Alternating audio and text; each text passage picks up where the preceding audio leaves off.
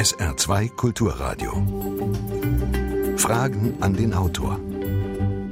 Dazu begrüßt Sie heute Jochen Marmit am Mikrofon. Herzlich willkommen an diesem Sonntagmorgen. Unser Buch heute heißt Schmeckt's noch? Die falschen Versprechungen der Lebensmittelindustrie und wie wir einfach gesund essen können. Erschien im S. Fischer Verlag und geschrieben hat es Jörg Blech. Er ist kein Unbekannter in dieser Sendung. Er schreibt über Krankheitsmacher, über Psychofallen und diesmal geht es um die Lebensmittelindustrie. Er ist für den Spiegel tätig und heute Morgen hier in Saarbrücken. Guten Morgen, Herr Blech. Guten Morgen, Herr Marmit. Wie schmeckt's Ihnen und warum, wenn Sie dieser Frage nachgehen, verehrte, verehrte Hörerinnen und Hörer und natürlich auch Herr Blech, könnte es passieren, dass Sie bald keinen Appetit mehr auf das haben, was Sie gerne essen? Zumindest legt das die Einsicht nahe, die Jörg Blech in seinem Buch zusammengetragen hat. Hauptaussage, rund drei Viertel unserer Lebensmittel bestehen aus Industrieprodukten. Ein Nahrungsmittelmarkt, der von Giganten kontrolliert wird und wir sind ein Teil des Geldgeschäfts, das darauf aus ist, dass wir immer mehr und immer mehr essen. Herr Blech, eigentlich ist es doch so insgesamt gesehen relativ gut, dass wir nicht mehr als Unterernährte hauptsächlich über diesen Erdball hüpfen, sondern dass es uns doch gut geht. Eher überernährt sind wir. Herr Marmit, haben Sie recht. Also die Unterernährung ist in Deutschland kein Problem mehr. Allerdings sehen wir eben zum ersten Mal, dass eigentlich die Überernährung zu einem ganz großen Problem wird, das fast ja, gewichtiger geworden ist. Und es wäre ja schön, wenn wir uns alle normal ernähren würden das Abschaffen von der, der, der Unterernährung sollte ja nicht zu dieser flächendeckenden Überernährung führen. Und in Deutschland ist es so, dass man sagen kann, dass man am Durchschnitt, äh, an einem Durchschnittstag so 500 Kilokalorien mehr zu sich nimmt, als der Körper eigentlich braucht. Und das liegt eben ein Stück weit auch daran, dass wir umzingelt sind von kaloriendichten Nahrungsmitteln, die uns auch regelrecht dazu verführen, mehr zu essen, als unser Körper eigentlich benötigt. Mhm. Wir wachsen, schreiben Sie, äh, nicht mehr nach oben, sondern eher in die Breite. Das dürfte schon eigentlich jedem aufgefallen sein. Big Food, so könnte man das Ganze nennen, also großes Essen äh, im wahrsten Sinne des Wortes. Ja, also die in den letzten Jahrzehnten letzten 100 Jahren sind die Deutschen und die Mitteleuropäer bei guter Ernährung, trotz der, der Schwierigkeiten natürlich in den Kriegsjahren, in den schrecklichen Kriegsjahren und Nachkriegsjahren, bei der guten Ernährung sind wir immer größer geworden. Also es ist völlig normal, dass heute Teenager größer sind als ihre Eltern. Und jetzt sieht man aber zum ersten Mal, dass dieses Größenwachstum abnimmt. Die Deutschen scheinen so ein Maximum erreicht zu haben. Bei den Männern ist das im Durchschnitt 1,80 Meter. Aber das Wachstum geht weiter, nicht mehr nach oben, sondern man baut an der Seite, in der Breite an. Immer mehr Menschen werden übergewichtig und auch stark übergewichtig. Und das ist eben eine Folge des jahrzehntelangen Überkonsums in der Gesellschaft. Da könnte man doch jetzt einfach ganz schlicht sagen, weniger essen, dann haben wir das Problem nicht. Genau, das ist ein sehr guter Ratschlag. Der ist auch deshalb leider schwer zu befolgen, weil wir jeden Tag immer, immer neue Verlockungen bekommen im Supermarkt, dass wir umzingelt sind von Produkten, die eben darauf abzielen, dass wir ganz viel essen. Das ist das Dilemma der Lebensmittelindustrie. Das ist das Problem des vollen Magens. Eigentlich leben wir im Überfluss. Und dennoch sollen wir immer mehr essen und kaufen, damit die Industrie wachsen kann. Der Markt ist gesättigt. Das Wachstum funktioniert nur durch Innovation. Man muss immer, immer wieder etwas Neues erfinden. Und ganz oft werden ultraverarbeitete Lebensmittel erfunden, die kaloriendicht sind, die viel Fett, Salz und Zucker enthalten, damit wir möglichst viel davon essen. Sie schreiben vom Zucker, Fett, Salz Komplott. Sie haben es gerade schon angedeutet. Aber trotzdem nochmal die Frage, wir sind doch mündige Bürger, mündige Konsumenten. Ähm, dem kann man doch entgehen, indem man sagt, ich esse dann eben nur eine Tüte Chips, sagen wir jetzt mal pro Woche. Ja, die Chips kann man, glaube ich, ganz streichen. Was ich dem entgegensetze, ist natürlich die Aufklärung. Deswegen habe ich auch das Buch geschrieben. Aber Kinder zum Beispiel, da ist doch die Frage, inwiefern Kinder schon selber entscheiden können. Und wenn man sich jetzt mal in Deutschland den Trend anschaut, das Frühstück ist doch eigentlich umgewandelt worden in die Aufnahme von Süßigkeiten.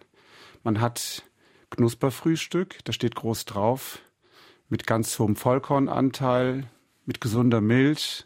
Das suggeriert ja auch den Kindern, das ist etwas Gesundes, das esse ich, da sind meine Eltern zufrieden. Auf der Packung steht dann ganz klein gedruckt, dass ein Viertel also 25 Prozent des gesamten Inhaltes der Packung, nichts anderes sind als Zucker. Und ich glaube, da ist, sind wir zum Beispiel gefragt, dass wir Kinder und Jugendliche viel besser davor schützen, dass sie diesen Verlockungen so ausgesetzt werden. Jörg Blech ist heute zu Gast hier bei SA2 Kulturradio. Sie merken es schon, auch wenn Ihnen jetzt beim Frühstückstisch vielleicht das eine oder andere so langsam aufgeht. Sie sollten anrufen, Ihre Fragen stellen, vielleicht Ihre Zweifel äußern hier in Saarbrücken 0681 65 100 oder an die gleiche Nummer eine WhatsApp 0681 65 100. Per Mail geht das Ganze natürlich auch. Fragen an den Autor mit Bindestrichen sr.de ist die Adresse. Herr Blech, Sie schreiben zu Beginn Ihres Buches über die Vielfalt im Foodbereich der Supermärkte. Da kommen ja Zahlenberge zustande, die einfach irrsinnig klingen. Zwischen 8.500 und 16.000 unterschiedliche Artikel aus dem Nahrungsmittelbereich gibt's in, je nachdem wie groß der Supermarkt eben ist, im Angebot. Sie haben schon ein bisschen angedeutet, aber vielleicht sollten wir es nochmal ausführlicher besprechen. Welche Strategie steckt denn dahinter, ähm, kann man das noch mit Wahlfreiheit äh, erklären?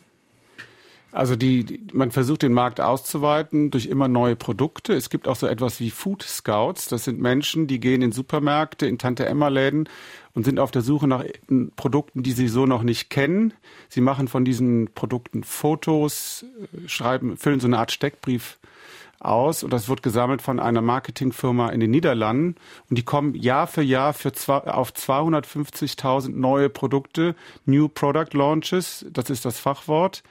Und der Trend geht eben ganz klar dahin, in diesem übersättigten Markt die Leute doch dazu zu bringen, etwas zu essen. Ich war auf der Anuga, wo die ganzen Neuheiten vorgestellt werden und mir ist richtig ins Auge gefallen, es ist schwer, in den ganzen Messehallen in Köln so etwas zu entdecken, was so aussieht wie Nahrungsmittel, etwas, was meine Großmutter noch erkannt hätte.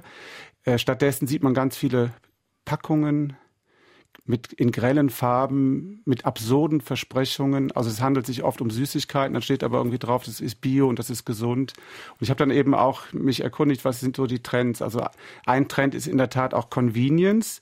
Das klingt vielleicht scheinbar überraschend, weil wir alle oder viele von uns ja denken, ich koche ganz gerne zu Hause, ich gehe zur Bio Company, mir ist eigentlich be bekannt, wie wichtig es ist, dass man zusammen am Tisch sitzt, kocht und isst. In Wahrheit ist aber so dieser Convenience-Bereich, also im Grunde Fertigmahlzeiten und energiereiche Snacks, dass dieser Bereich wächst und diese Neuheiten sieht man auf der Nuga, die haben mit Dingen, die man essen kann, eigentlich nicht mehr so viel zu tun. Sie sagen, da steckt aber etwas dahinter, was äh, perfiderweise dazu führt, dass wir immer mehr davon wollen. Es ist doch relativ legitim zu sagen, äh, wir müssen alle essen und dann dürfen eben auch Nahrungsmittelhersteller damit ihr Geld verdienen. Das ist ja schon ein schöner Kreislauf, den wir ja auch irgendwo beeinflussen können. Wenn ich jetzt höre, was Sie da auf der Anuga Neuigkeiten alles sehen und Sie sagen, das sind eigentlich gar keine Lebensmittel mehr, sondern irgendwelche zusammengemischten ähm, Süßigkeiten. Ähm, wie passt denn das dann zusammen? Ähm, ja, der, man könnte jetzt sagen, die Lebensmittelindustrie will ja nur verkaufen, aber natürlich gibt es auch eine gesundheitliche Verantwortung. Das Problem ist ja, dass diese in der Ballung diese Lebensmittel massiv dazu beitragen, dass es die Überernährung gibt und das führt dann zu Problemen. Erstmal Karies ist immer noch ein großes Problem vor allen Dingen alle auch Übergewicht, starkes Übergewicht, das ist das Problem, betrifft ein Viertel der Menschen und dann hin bis hin zu Typ 2 Diabetes. Ich habe mich mit Leuten unterhalten, denen man teilweise den Fuß amputieren musste, weil sie, wie sie selber sagen, ihr ganzes Leben lang Coca-Cola getrunken haben bis sie dann eben zuckerkrank geworden sind. Deswegen, ich glaube, wir sollten nicht die Lebensmittelhersteller aus dieser Verantwortung entlassen. Sie haben schon eine große Verantwortung. Es kann ja nicht sein, dass Konzerne Milliardengewinne machen und wir als, als, als Staat sollen dann die, für die Gesundheitskosten aufkommen. Hm. SA2 Kulturradio mit Fragen an den Autor Jörg Blech. Eine Frage hat Jürgen Bus aus St. Ingbert per Mail geschickt. Warum darf das ultraverarbeitete Nahrungsangebot der Supermärkte angerührt aus hydrierten Fetten, hydrolysierten Proteinen, modifizierten Zuckern, trotz aller Werbeversprechen nicht einfach auch noch satt machen? Wäre das eine unerwünschte Nebenwirkung? Es macht eben teilweise nur zum, zum Teil satt. Äh, ich glaube, das wäre in der Tat unerwünscht. Viele Dinge sind so konstruiert, dass sie mm, ein Verlangen auslösen, immer mehr zu essen. Das ist die hedonische Hyperphagie. Da gibt es spannende und auch bedrückende Experimente mit Ratten. Es ist ja so, wenn man einer Ratte Futter gibt, dann ist sie irgendwann satt und hat keine Lust mehr, weiterhin dieses normale Futter zu sich zu nehmen. Wenn man aber einer Ratte dann ein Futter vorsetzt, das man aus Kartoffelchips aus dem Supermarkt zusammengebaut hat, dann wird diese satte Ratte weiter fressen. Forscher aus Deutschland haben mit bildgebenden Verfahren in das Gehirn der Ratten geschaut, um zu sehen, was da los ist.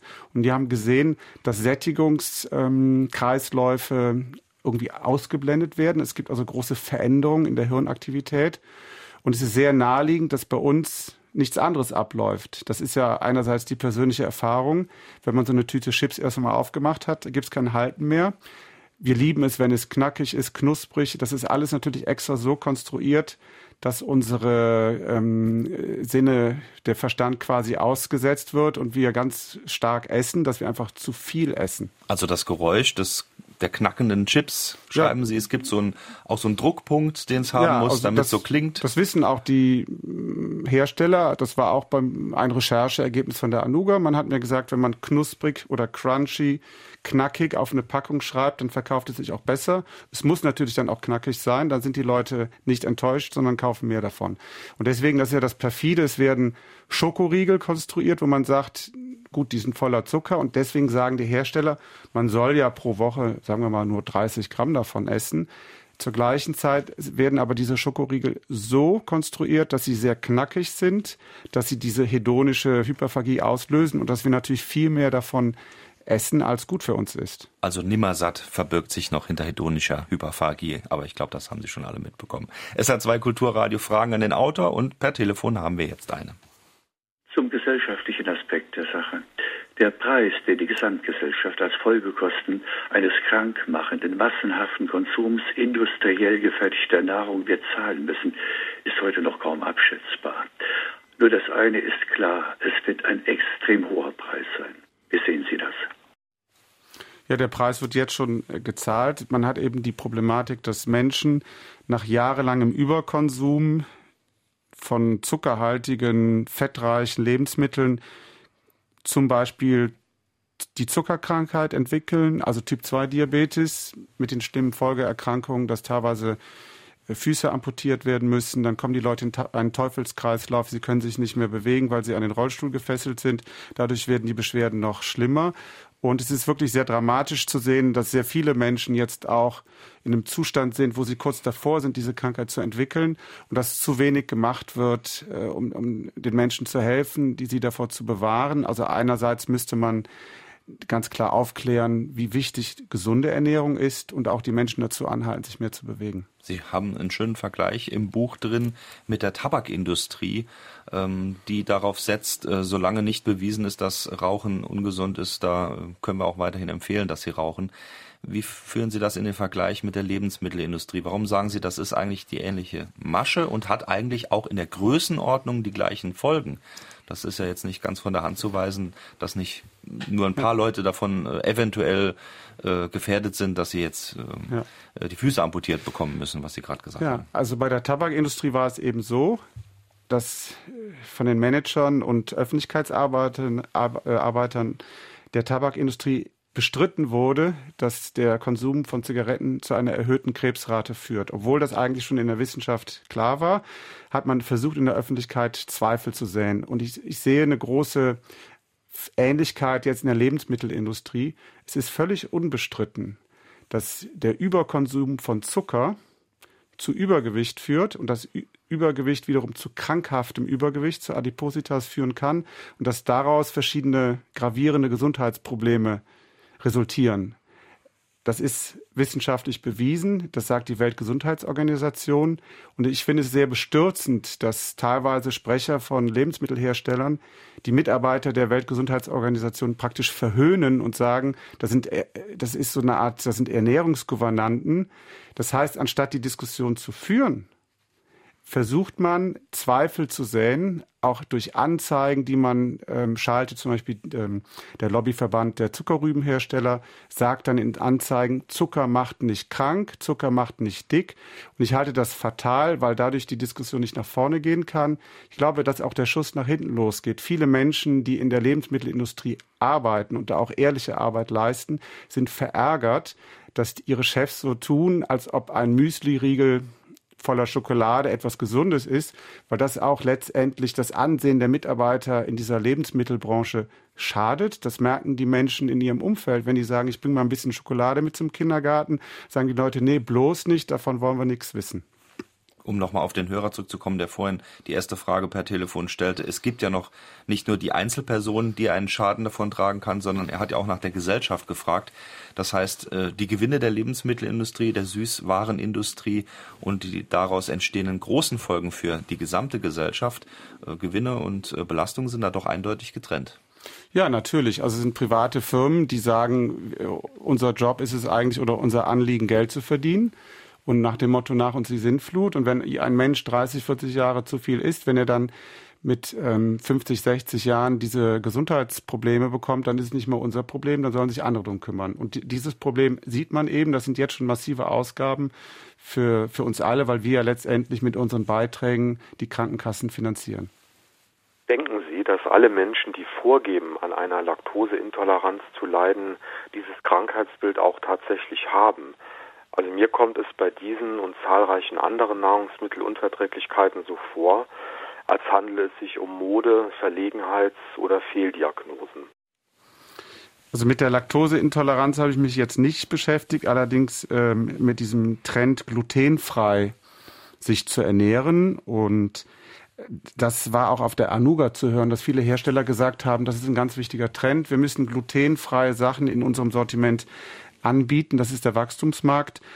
Und es ist auf jeden Fall so, dass es nicht so viele Menschen gibt mit der klinischen Erkrankung, der Laktoseintoleranz oder eben das mit der Glutenunverträglichkeit, wie es Produkte gibt. Das heißt, es gibt sehr viele Menschen, die verkaufen die Produkte, weil sie glauben, sie würden ihnen helfen, aber sie haben keinen Mehrwert, weil sie nicht krank sind. Sie könnten eben ganz normal sich ausgewogen ernähren. Aber es ist interessant, das Phänomen, dass Menschen glutenfreie Nahrungsmittel kaufen, zeigen ein Stück weit, dass Ernährung auch etwas mit Religion zu tun hat oder mit einer Art und Weise, sich äh, auszudrücken. Also die Art und Weise, wie ich mich ernähre, ist auch immer ein Stück weit ein Statement. Menschen glauben ja auch gerne, was auf Packungen draufsteht. Das geht mir eher selbst auch so, dass da vielleicht draufsteht, äh, weniger Fett, weniger Zucker oder ohne zusätzlichen Zucker. Äh, diese ganzen Beschriftungen oder sagen wir mal Erklärungen, die da drauf zu finden sind, die erlocken sollen, ähm, stimmen die immer? Auf der einen Seite. Ja, die suggerieren etwas, was so nicht stimmt. Und äh, ein ultraverarbeitetes Lebensmittelprodukt wird ja aus verschiedenen Dingen zusammengesetzt. Es ist vielleicht dann nicht gesund, weil es, sagen wir, 25 Prozent Zucker enthält. Und dann wird Kalzium hinzugefügt und dann steht auf der Packung enthält Kalzium, das ist gesund. Und das ist genau der Trick. Also man sieht das Essen nicht mehr als Gesamtheit, sondern man zerlegt es sozusagen in verschiedene Bestandteile, fügt die zusammen nach dem Motto, so zusammengefügt, dass die Menschen davon viel essen. Dadurch ist es oft ungesund. Und dann macht, packt man da so ein Etikett drauf und sagt, es ist voller Kalzium oder es ist zum Beispiel fettfrei. Und bei fettfrei sehen wir das Problem, dass fettfreie Nahrungsmittelprodukte oft sehr viel Zucker enthalten und dass diejenigen, die sich fettfrei ernähren, denken, sie tun etwas Gutes für sich, aber in Wahrheit mehr Kalorien zu sich nehmen, als wenn sie eine normale Diät hätten. Wie kommt das? Wie kann äh, fettfreie Ware, äh, weil sie mehr Zucker hat, trotzdem fetter also machen? Das, da, ja, also das, was man an Fett einspart, wird äh, als Zucker hinzugefügt. Und was viele Menschen, glaube ich, noch nicht so wissen, ist, dass der Zucker selbst im Körper beim Überfluss sofort in Fett umgesetzt wird und sich eben dann ablagert, zum Beispiel auch in der Leber als Fettleber. Und das ist ein Riesenproblem. Sie hören SR2 Kulturradio mit Jörg Blech und wir sprechen heute übers Essen, übers Schmecken und übers zu viel Essen und über die Versprechen der Lebensmittelindustrie. Wir haben hier jede Menge Fragen, die reinkommen da unter anderem Werner Micheli aus Saarbrücken eine Mail geschrieben. Nehmen wir doch mal die Restaurants, so schreibt er, die oft nicht nur an mehr als an einem Tag mit All You Can Eat werben. Kein Wunder, wenn gewisser, gewissermaßen viele Gäste mehr in sich hineinstopfen, als sie es sonst tun würden, wenn nicht dieses Angebot bestünde. Da verwundert es auch nicht, wenn hier und da immer mehr industriell hergestelltes serviert wird. Können Sie das denn bestätigen, dass ähm, sogar dort, wo man eigentlich ein, sagen wir mal, frisch gekochtes Essen vermutet, eigentlich ein vorindustriell hergestelltes Essen serviert wird? Da habe ich auch interessante Dinge auf der Anuga, auf der weltgrößten Ernährungsmesse in Köln erfahren. Zum Beispiel gibt es vorgegarte Kartoffeln, die werden dann in einem Sack eingeschweißt Und das Neue daran ist, man muss sie nicht mehr kühlen. Man kann sie also wirklich in einen muffigen Lagerraum legen, über Monate in einem Restaurant. Und wenn dann Kundschaft kommt, kann man in kürzester Zeit Kartoffeln servieren oder Eiscreme. Äh, oft wird Eiscreme gar nicht mehr auch in Eisdielen selber hergestellt, sondern es gibt Hersteller, industrielle Hersteller, die die Eiscreme in diesen Containern aus Metall verpacken, die dann in die Auslagen in der Eisdiele schon genau reinpassen. Und das kriegen wir gar nicht mit. Man denkt immer, das ist eine kleine Eisdiele, die ich hier unterstütze, aber in Wahrheit ist das auch eine, eine industrielle Versorgung da schon. Bei der Eisdiele um die Ecke könnte ich mir jetzt vorstellen, dass man da mal nachfragt, wo kommt euer Produkt eigentlich her? Sollte man mittlerweile, ist das so Ihre Auffassung, in jedem Restaurant vorher schon mal nachfragen, wo beziehen Sie Ihre Waren her? Sind die Kartoffeln frisch oder eher zwischengelagert? Ist natürlich das gute Recht und ähm, man darf sich natürlich nicht wundern, wenn ein kleines Restaurant ganz viele Gerichte anbietet die dann auch in relativ kurzer Zeit auf den Tisch kommen, dann darf man sich nicht wundern, dass da eben auch industrielle Nahrungsmittel dabei sind. Also kleine Restaurants mit kleinen Karten und wenn Sie den Inhaber noch kennen, umso besser fragen Sie einfach mal nach, wie er das Ganze fertigt. Wir haben noch einen Anruf. Jahrzehnten backe ich mein Vollkornbrot nur mit reinem Sauerteig selbst, wegen dem mir schon damals bekannten überflüssigen Zusätze. Aus meinem großen Nutzgarten versorge ich mich zu drei Viertel mit Obst und Gemüse selbst. Doch welche Möglichkeiten hat ein Mensch mit geringem Einkommen und ohne Garten, sich gesund zu ernähren? Und wie kann man junge Menschen darauf aufmerksam machen, da die Schäden am Körper oft erst nach Jahren auftreten? Also die Frage nach äh, verschiedenen Dingen in diesem Fall. Ja, sehr, sehr, sehr spannende Fragen. Also ich glaube, sich gesund zu ernähren ist keine, kein Luxusproblem, sondern das kann man auch so machen. Ich selber zum Beispiel habe mich total verabschiedet von diesen Müslis der industriellen Hersteller, die voller Zucker sind. Ich kaufe mir Hafergrütze, die ist relativ günstig zu haben. Gibt es allerdings im Supermarkt nicht mehr. Es gibt Online-Anbieter, also äh, Mühlen, die verschicken das noch. Und dann kann man sich zum Beispiel Haferbrei machen. Also das machen wir äh, eigentlich jeden Tag jeden, zum Frühstück. Dann ist es auch so, dass man auch bei Discountern immer mehr besseres Obst und Gemüse kaufen kann. Also das finde ich schon in der Vielzahl, äh, in der Vielzahl Zahl auch der überflüssigen Nahrungsmittel in einem Supermarkt gibt es aber auch die wichtigen Sachen, die wir uns relativ günstig kaufen können. Also zum Beispiel die Haferflocken. Äh, wenn man auf Reisen ist, keine, keine Schokolade, sondern Nüsse und eben das Obst. Also ich glaube, es besteht schon die Möglichkeit, seine, seine Ernährungsweise ein Stück weit gesünder zu gestalten, ohne dafür viel Geld ausgeben zu müssen. Und die Frage nach den jungen Menschen ist ganz spannend. Ich war erst letzte Woche ähm, unterwegs in einer Schule, wo man sagt, wir organisieren in einer Grundschule den zuckerfreien Vormittag. Das war also ganz fantastisch. Da gibt es diese Regelung, dass alle Kinder nichts zu trinken mitbringen. In der Schule wird über den Förderverein Wasser zur Verfügung gestellt.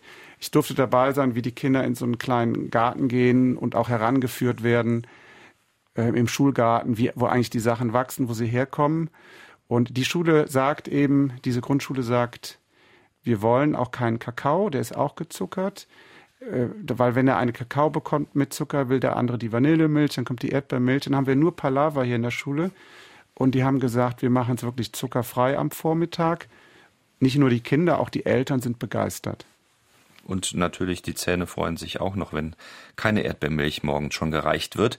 Da haben wir ein schönes Beispiel aus den USA. Michelle Obama, die Frau von Ex-Präsident Obama, hat ja mal versucht, äh, Gemüse und Obst statt Fastfood und Zuckerriegel in den Schulkantinen äh, unterzubringen. Das scheint sich wieder ein klein wenig zu ändern unter dem neuen Präsidenten.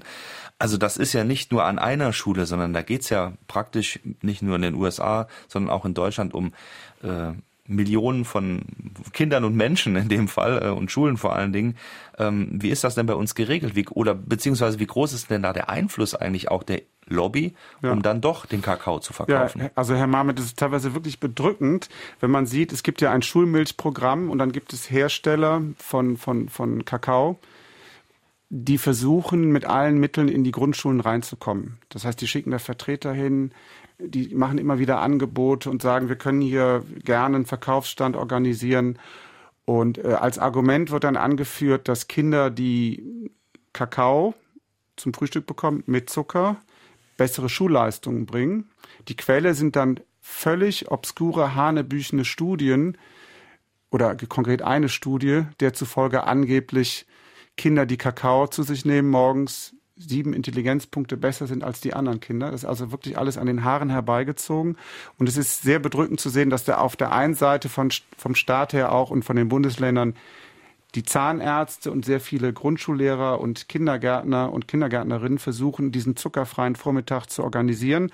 Dass aber auf der anderen Seite so eine riesen Lobbygruppe ist, die wirklich versuchen, ihre gezuckerten Milchmilch, äh, Milchmischgetränke in die Grundschulen reinzubringen. Und die haben aber oft auch Unterstützung aus dem Wirtschaftsministerium eines Bundeslandes, weil die sagen, wir müssen uns ja auch um die Bauern und um die Milcherzeuger kümmern. Aber ich finde, es kann nicht sein, dass man Kindern schlechte Ernährung zumutet, nur damit ähm, eine, ein Industriezweig weiterhin gut läuft. Also die Überproduktion an Milch gerne mit Zucker anrühren, dann schmeckt's besser und bringt auch noch ein bisschen Euro ein. Das war jetzt Ironie. Wird der Geschmack nicht schon manipuliert durch hartes, nicht mehr nachreifendes Obst? Kindern geht dabei wohl schon viel Geschmack verloren. Und da sind wir auch wieder bei den Kindern gelandet. Herr Blech, Verlieren wir unseren Geschmack? Vor allen Dingen die Kinder, wissen die noch, wie Obst schmeckt? Das kommt darauf an, was sie essen. Also ich glaube schon, dass das heimische Obst natürlich besser schmeckt. Also die Erdbeeren aus dem, auch aus, aus dem Norden von Deutschland brauchen länger, um zu wachsen. Deswegen sind sie geschmacksintensiver. Aus diesem Grund kosten sie ja auch dann mehr. Ich glaube aber nicht, das Problem sind harte und unreife Früchte, sondern einfach mehr dass Kinder von klein auf ja daran gewöhnt werden, quasi Süßigkeiten rund um die Uhr zu essen. Wir hatten schon das Müsli, Knuspermüsli mit 25 Prozent Zucker. Dann die Nuss-Nougat-Creme besteht zu 70 Prozent ungefähr aus Zucker und Fett.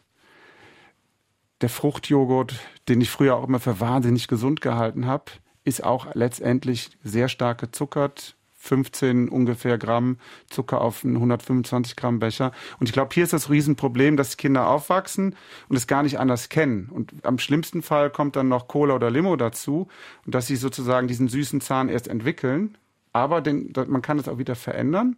Also es gibt auch Hinweise, dass wenn man eben Zucker reduziert oder umstellt und noch Wasser trinkt, dass sich auch die Geschmacksnerven mit der Zeit daran gewöhnen und dieses Verlangen nach Zucker dann auch nachlässt. Also nach dem Hören dieser Sendung nicht radikal zu ihren Kindern sagen, es gibt jetzt nichts Süßes mehr, bis du 18 bist, sondern Staffeln sozusagen. Ja, und äh, auch ganz punktuell sagen, das ist jetzt eine Süßigkeit, ja, oder dass wir sagen, wir, wir backen heute einen Kuchen am Sonntag und das ist wirklich was Besonderes, aber nicht sagen, dass es schon am Frühstück Zucker gibt, dass es dann zwischendurch den Snack gibt als Zucker, dass es ein Trinktütchen gibt, ein Fruchtsaft auch voller Fruchtzucker.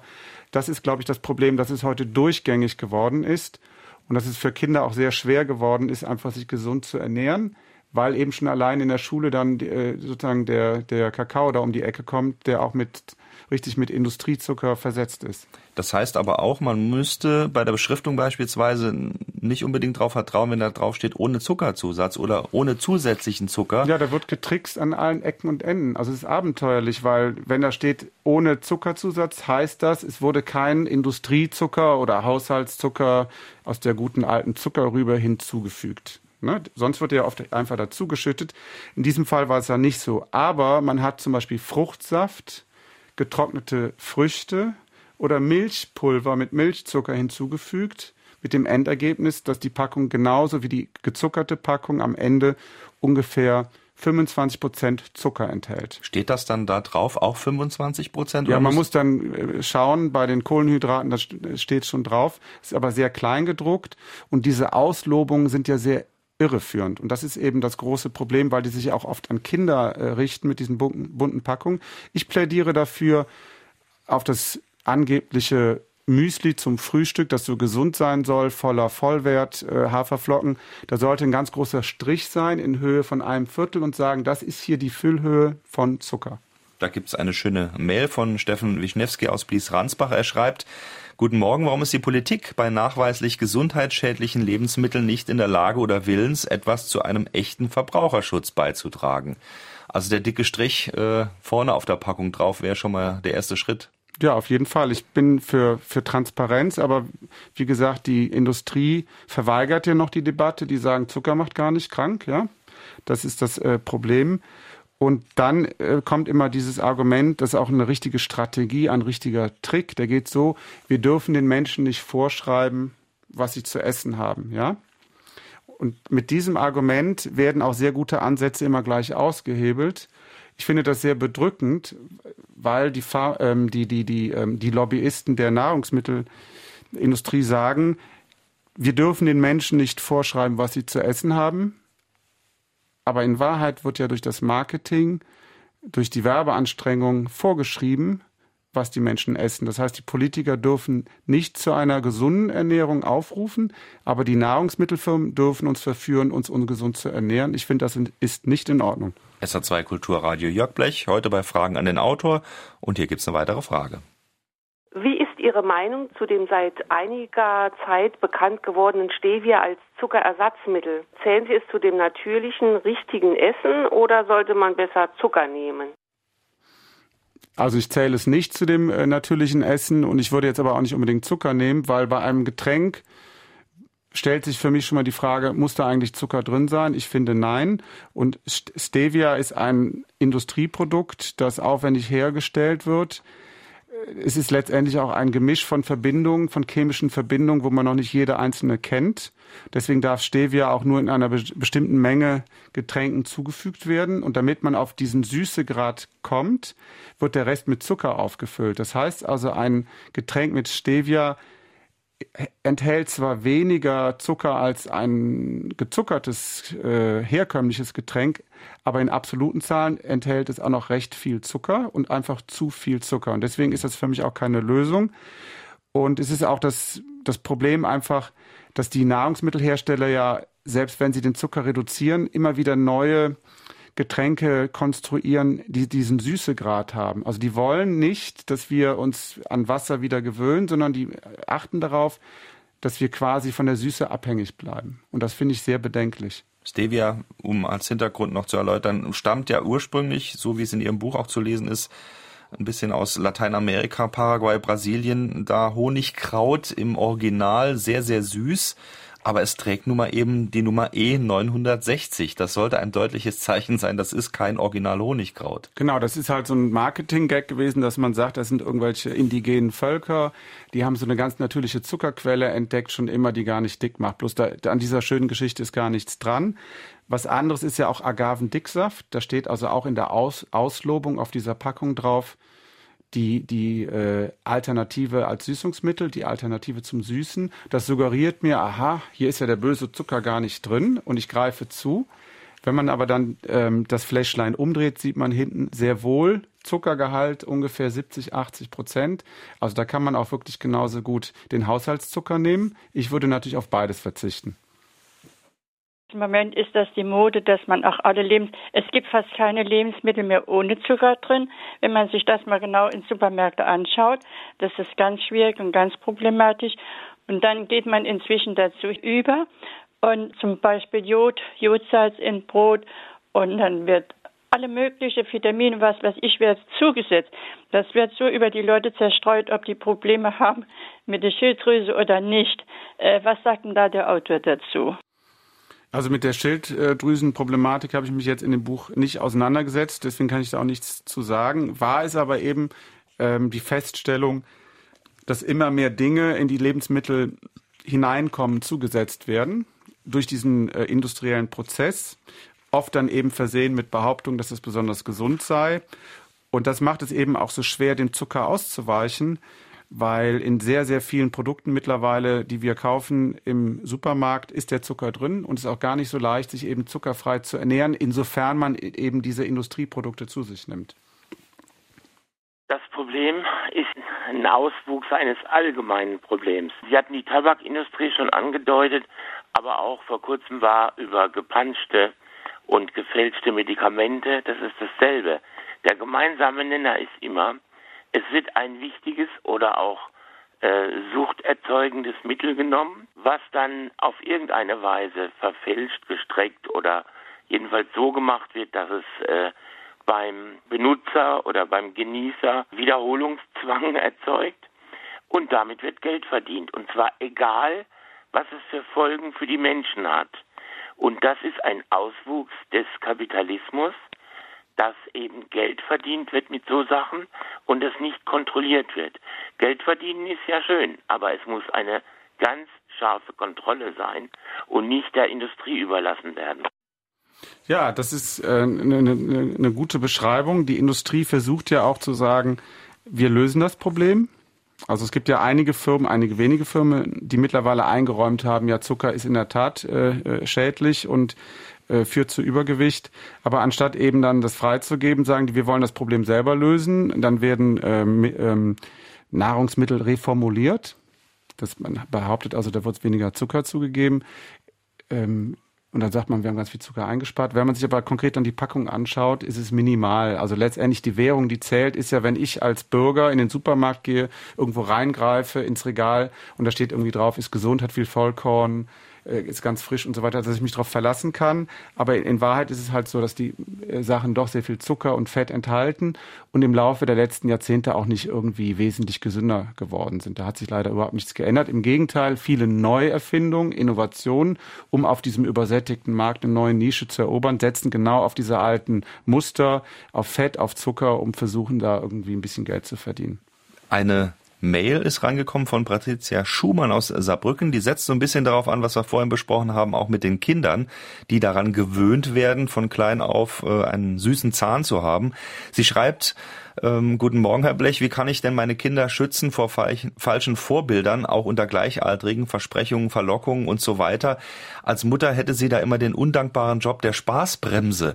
Also äh, Gemüse, Salat, Rohkost aus dem Bioladen äh, an das Kind zu bringen versus äh, Lebensmittel, die eher bunt, lustig, poppig und süß und salzig äh, Genuss versprechen. Wie können Sie der Dame helfen? Ich glaube, man muss versuchen, das einfach auch vorzuleben. Ich habe ja auch drei Kinder und ähm, bei uns herrscht mitnichten sowas wie eine Diktatur, sondern die Kinder können schon essen, was sie wollen.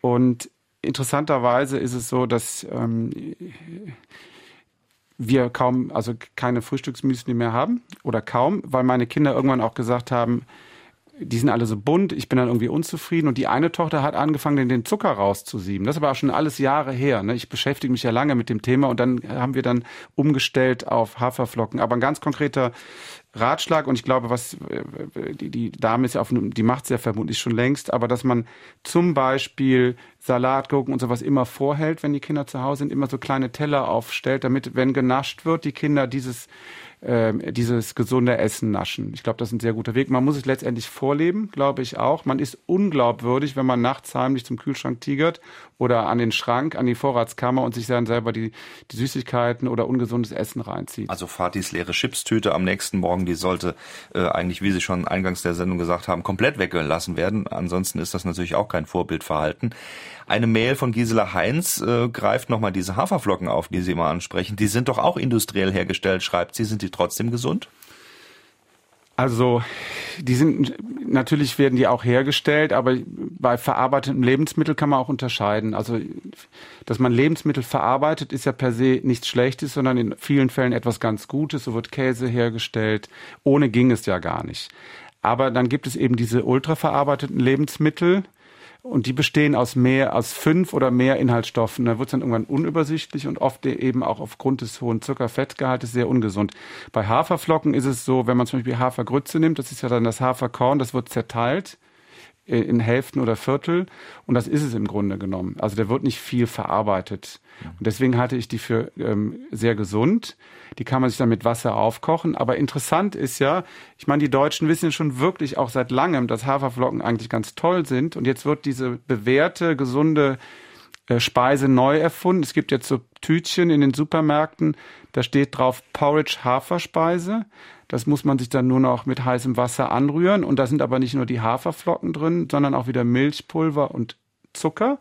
Das heißt, die Industrie gibt dann vor, wie viel Zucker wir essen müssen zum Frühstück, wenn wir uns dieses Porridge äh, zubereiten. Und das ist nochmal so ein Beispiel, wie ein bewährtes Lebensmittel neu erfunden wird und bei dieser Gelegenheit da Zucker reingemischt wird. Wobei Porridge natürlich äh, gut klingt, oder?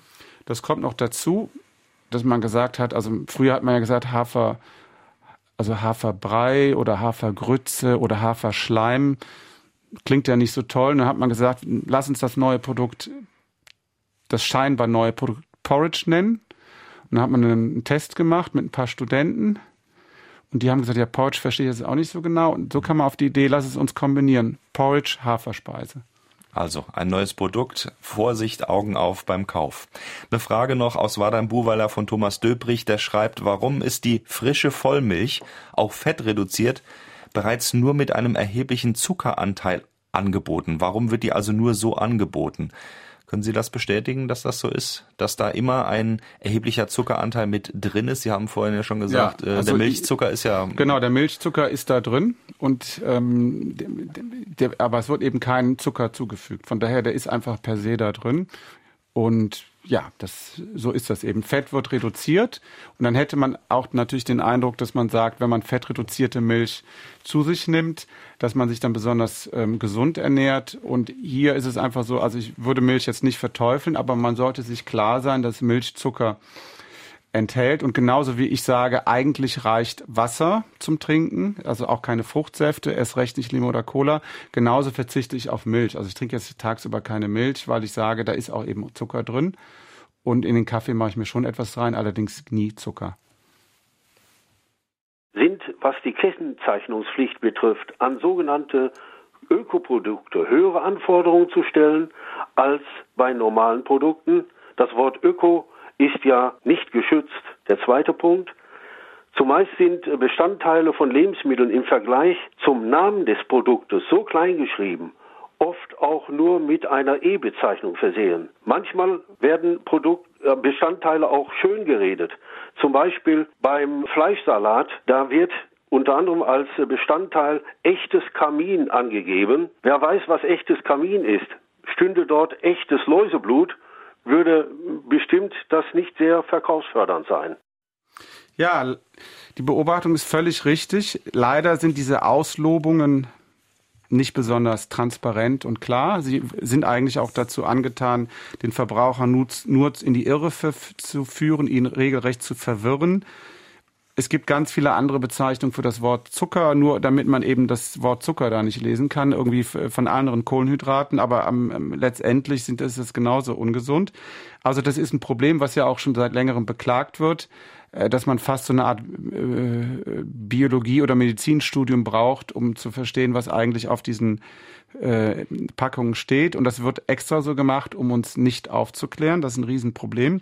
Und das andere sind diese äh, Label, also Bio oder Öko. Das halte ich teilweise auch für problematisch, weil es dann auch immer unübersichtlicher wird. Und es ist ja auch ein Stück weit eine Beweisumkehr, äh, also eine, eine Umkehr der Beweislast. Eigentlich würde man auch sagen, was ich esse, ist ein Lebensmittel und Lebensmittel ist per se gesund. Und jetzt äh, könnte man ja den Eindruck bekommen, ich gehe in den Supermarkt, das ist ganz viele Sachen verpackt, und da steht ganz groß drauf, ist übrigens gesund, kann man übrigens essen, wo ich sage, ist ja eigentlich selbstverständlich. Und dann, je mehr ähm, Label man draufpackt, desto schwieriger wird es ja auch wirklich nachzuverfolgen, wo es herkommt und ob das überhaupt stimmt. Und ich habe mich mit einem Hersteller unterhalten, der hat mir ganz stolz erzählt, ja, ich mache jetzt den ersten süßen Spargel ein Spargel, der nicht sauer schmeckt. So hat das ausgedrückt. Manche, wie haben sie das denn geschafft? Ja, wir tun ein bisschen Zucker rein, so fünf Prozent. Manch, aha, und dann auch, manch habe ich auf diese Packung oder auf das Glas geschaut und ihn gefragt, aber warum kommt denn der Zucker jetzt aus dem Zuckerrohr? Meint er, ja, wir, wir müssen Zucker aus Zuckerrohr nehmen, weil wir dann das Label Bio vorne drauf schreiben können und der Konsument, der Kunde erwartet heute Bio. Und Bio-Zuckerplantagen gibt's nur in Brasilien oder in Südamerika. Also wird das Material aufwendig hier nach Deutschland verschifft während die deutschen Zuckerrübenanbauer eben sich den Bioanbau nicht leisten können oder wollen. Und ich finde es absurd, dass wir also dann Zucker aus Südamerika importieren und dass der Hersteller draufschreibt Bio und man hat den Eindruck, ich kaufe was ganz Gesundes, ist aber nicht gesund und zudem noch ein Produkt, das auch die Umwelt belastet. Wie sieht es mit dem gesunden Honig aus? Da ist ja auch ein hoher Zuckeranteil drin. Ja, Honig hat in der Tat verschiedene Sorten von Zucker. Und Honig ist insofern bemerkenswert, weil es auch in der Geschichte der Menschwerdung quasi so die einzige Süßigkeit war, die es immer gab. Und früher die Menschen, wenn sie an Honig gekommen sind, war das vermutlich immer ein absolutes Festessen, eine absolute Ausnahme. Und ähm, das führt ja auch dazu, dass wir so fixiert sind auf Zucker und auf süße Dinge. So kann man sich das erklären. Aus heutiger Sicht kann man aber sagen, da wir ja im, im Zucker- und Kohlenhydrate-Überfluss leben, ist Zucker, äh, pardon, ist Honig auch nicht besonders gesund im Übermaß. Also man kann jetzt, sollte jetzt, man kann jetzt eigentlich nicht sagen, ich lasse mal die Nuss-Nougat-Creme weg, weil die mir zu viel Fett und Zucker enthält und nehme den Honig. Man kann natürlich Honig essen, aber man muss sich klar sein, er enthält sehr viel Zucker, ist im Grunde nichts anderes als reiner Zucker und man sollte nicht zu viel davon nehmen. Also die Weltgesundheitsorganisation hat gesagt, 25 Gramm am Tag reichen. Und was auch einfach total faszinierend ist, der menschliche Körper braucht von Natur aus keinen Zucker, also sprich die Saccharose, diese Dinge mit der Nahrung aufnehmen, obwohl unser Gehirn Traubenzucker braucht. Aber wir können aus Brot, aus Stärke und den Zucker, den wir im Gehirn brauchen, selber herstellen. Wir können nicht an Zucker, an Saccharose-Mangel sterben. Das heißt, wir müssen keinen zusätzlichen Zucker in keiner Form zuführen. Genau, wenn Saccharose oder Fructose, diese oder Glucose, das können wir uns alles im Körper selber herstellen. Das wissen viele Menschen gar nicht. Aber so läuft es eben und so ist es in der Evolution immer gelaufen, dass wir uns das immer selber hergestellt haben. Es gibt richtige Kreisläufe im Körper, biochemische Kreisläufe, die dafür sorgen, dass das Gehirn immer ausreichend mit Energie versorgt wird. Es ist also normalerweise, kann es auch so sein, in Zeiten der Not wird aus Fett letztendlich Zucker hergestellt. Wir leben niemals mehr in Deutschland in Zeiten der Not, sondern in einem permanenten Überfluss. Durch den permanenten Konsum von vielen Kalorien von Zuckern werden die biochemischen Schalter immer so hingestellt, dass wir Fett herstellen. Also das heißt, es gibt ja den, den, den Weg in beide Richtungen mhm. und wir machen aber immer nur Aufbau und nie Abbau verkauft sich natürlich besser, wenn man äh, Zucker von außen zuführen kann. Äh, für die Lebensmittelindustrie auf jeden Fall. So, die Eigenproduktion ist irgendwie kein Geschäftsmodell, das sich wirklich lohnt. Sie hören SR2 Kulturradio mit Fragen an den Autor und wir haben nochmal eine Nachfrage von Gisela Heinz, die vorhin nach den Haferflocken gefragt hat und Sie haben dann, Herr Blech, Hafergrütze erwähnt. Jetzt fragt sie, ist das denn das gleiche wie Haferflocken? Danke für die äh, Nachfrage. Also es gibt Haferkörner und wenn man die in, in, in praktisch zerstanzt, dann hat man die Hafergrütze, sind so Viertel oder Hälften. Und die Haferflocken ist das Korn, das das gemahlen wird. Das wird also platt gewalzt. Und das sind dann die, was wir als Haferflocken bezeichnen. Also an der Stelle haben wir jetzt auch Klarheit. Die römischen Soldaten erhielten in unserem Raum hier vor 2000 Jahren als Tagesration ca. 900 Gramm Getreide durchaus verschiedene Sorten Getreide. Da konnten Sie essen als Müsli, als Brot, vielleicht auch flüssig oder Hühner damit füttern. Äh, wenn man Brot und dann noch ein bisschen Wasser oder auch Wein dabei hat und dann auch äh, ein Stückchen Käse oder ein Ei, ein herrliches Essen. Was halten Sie davon? Ist das ein Menüvorschlag, der Ihnen passt? Das klingt vor allen Dingen nach einer traditionellen Ernährungsweise und wenn man sich anschaut, wie sich die Menschen äh, ernährt haben, sieht man, es gibt eine unglaubliche Vielfalt. Also die Inuit haben sich natürlich ganz anders ähm, äh, in Grönland ernährt als als ähm, Menschen im südlichen Afrika. Das ist ja klar. Und deswegen, es wird immer so getan, es gibt auch so eine ganz gesunde Steinzeitdiät, nach der wir alle leben können. Und die gab es aber so nicht. Also je, je nach sozusagen nach ökologischer Nische haben die Menschen sich anders ernährt, so eben auch die römischen ähm, Soldaten. Was allerdings bemerkenswert ist, wir haben ja alle ganz viele Billionen von Darmbakterien bei uns im Körper. Und diese Darmbakterien sind extrem vielseitig. Also wenn wir unsere äh, Ernährung wechseln, die Art und Weise, was wir zu uns nehmen, dann können auch die Darmbakterien sich schnell verändern und anpassen. Also diese Wandlungsfähigkeit aufgrund unserer Darmbakterien war auch in der Menschwerdung und in der Evolution ein Vorteil, dass wir uns weiter ausbreiten konnten. Und diese Darmbakterien sind wirklich an sehr viele Dinge gewöhnt. Nur bei diesem industriellen Essen scheinen sie wirklich da an Grenzen zu stoßen. Da sind sie von Natur aus nicht mehr dran gewöhnt, da kommen sie nicht mit. Und wenn man sich eben sehr einseitig ernährt, voller Industrieprodukte, Zucker, Fett, dann sieht man auch, das führt zu einer Verarmung der Darmflora. Es gibt einfach viel weniger Vielfalt. Und die wird in Verbindung gesetzt mit verschiedenen Krankheiten. Also dass ein verarmter Darm auch zu Krankheiten führen kann. Und umgekehrt ist es aber so, dass man, wenn man sich dann wieder ausgewogen ernährt, dass die Vielfalt im Darm wieder steigt und Krankheiten auch wieder bekämpft werden können. SA2 Kulturradio mit Fragen an den Autor. Wir haben noch sieben Minuten und wir haben unglaublich viele Anfragen. Vielen, vielen Dank dafür über Mail, als Anrufe oder über WhatsApp. Vielleicht äh, hören Sie jetzt einfach nur noch zu, weil es wird schwierig, wenn Sie eine Frage äh, dennoch stellen wollen, können Sie das natürlich. Äh, wir werden es dann weiterleiten an Jörg Blech nach der Sendung. Ich glaube, der ist ganz froh, wenn er Ihnen dann eine Antwort zumindest mal mailen kann. An der Stelle sollten wir vielleicht mal fragen, was müssen wir ändern? Wir haben natürlich schon ganz viel drüber gesprochen, äh, was jeder Einzelne beachten könnte und was eigentlich äh, Zustand ist. Aber die große globale Frage ist ja auch, ähm, sollen wir jetzt alle anfangen, sagen wir mal, äh, großflächig Insekten zu essen äh, und Rosenkohl statt Rindfleisch? Ähm, kriegen wir überhaupt weltweit das hin, dass wir natürliches Essen produzieren können für alle in ausreichendem Maße, unsere, ohne unsere Erde gleich komplett zu zerstören? Ich glaube, das kriegen wir hin und wir müssen es auch hin, hinkriegen wenn Sie die, die Insekten erwähnen, spielen Sie darauf an, dass man, wenn man Insekten züchtet, man Proteine herstellen kann für die Nahrung und dabei relativ wenig Ressourcen verschwendet. Umgekehrt, Rinder müssen gefüttert werden mit Nutzpflanzen. Nutzpflanzen werden angebaut und vernichten dann auch ein Stück weit Urwälder und das ist ein Riesenproblem. Und außerdem beim Weg übers Rindfleisch wird eben so viel Energie ähm, gebraucht und auch letztendlich ähm, verschwendet, dass wir dann zu wenig Kalorien haben, um die Welt zu ernähren. Und wenn, wenn die Weltbevölkerung weiter so stark wächst, dann muss man da etwas umstellen. Oder wir haben eines Tages auf, wirklich keine Wildnis mehr auf der Erde. Und ähm, ich glaube, das Problem lässt sich aber durch Aufklärung und auch ähm, aus, der, aus dem regionalen Gedanken heraus lösen. Also zum Beispiel Rinderhaltung ist ja per se nicht schlecht. Rinder sollten aber da grasen, wo man keine Nutzpflanzen anbauen kann. Also auf Almen zum Beispiel oder in Sardinien hat man ja auch die Schafe und die Ziegen äh, auf den Bergwiesen. Da zum Beispiel, wenn man da Fleischhaltung hat, ist das eine ganz tolle Sache. Mhm. Und ich glaube, jeder von uns kann die Welt ein bisschen retten, indem er einfach vielleicht versucht, nicht ganz so viel Fleisch zu essen. Also ein kluger Verzicht hat schon enorm große Auswirkungen. Von Herrn Bohrer aus Losheim haben wir noch eine WhatsApp bekommen. Er sagt, eine Zuckersteuer würde den Verbrauch senken und der Ertrag könnte für Gesundheit, Bildung und Sportförderung verwendet werden. Herr Kraft, also doch nochmal auf diesen Zucker zurück, äh, wäre eine klare politische Aussage, eine Zuckersteuer ähm, zu ermöglichen. Ich habe da so ein bisschen den Verdacht, es gibt auch eine schöne Tabaksteuer. Ähm, der Staat freut sich darüber. Die Menschen sind trotzdem krank.